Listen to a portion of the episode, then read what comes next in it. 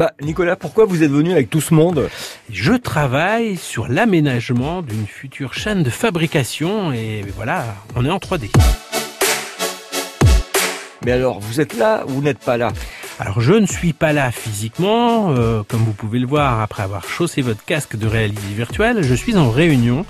On fait du travail collaboratif avec plein de personnes que vous voyez à mes côtés, qui sont dans d'autres lieux. Et puis derrière, on est en train de travailler sur euh, des pièces euh, en 3D. Mais alors, c'est quoi l'avantage? Ce monde virtuel, il s'appelle l'intraverse.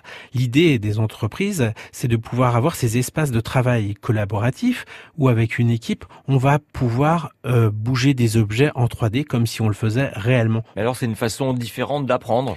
Oui, c'est une façon différente d'apprendre, et notamment dans l'enseignement supérieur, puisque Inetum vient de signer un partenariat avec euh, Grenoble École de Management. L'idée, c'est qu'à la rentrée, à partir d'octobre, eh bien, euh, l'école de management de Grenoble euh, disposera d'un campus virtuel. Vous imaginez, vous êtes étudiant, eh bien vous pouvez aller physiquement en salle de cours, avoir des ateliers avec d'autres personnes qui sont ailleurs dans le monde, faire appel à des professeurs qui vont euh, rejoindre ces élèves et avoir des anciens de l'école ou des gens qui sont expérimentés qui vont venir apporter leur expertise dans ce monde virtuel, l'intraverse. Mais alors du coup, on recrute beaucoup dans le numérique, Nicolas? Mais à fond et chez Inetom, eh bien Inetom euh, qui recrute 7000 personnes dans le monde, 3000 en France. Alors Inetom est basé à Paris, Lyon et à Nantes dans le Grand Ouest où il recrute 400 postes.